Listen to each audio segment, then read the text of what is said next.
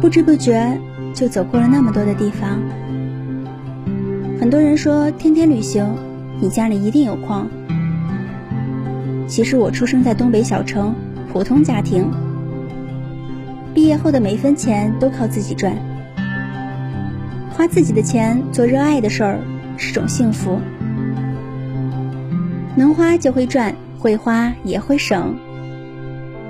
说来不怕你们笑话，想旅行的初心是想吃遍世界上所有的路边摊，因为它好吃又很便宜。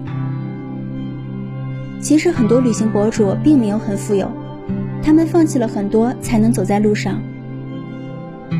对他们而言，旅行的意义。是无论付出什么，这一生也要把世界看遍的决心。如果有一天你也准备好了，就走出来吧。世界那么大，我们精彩初见。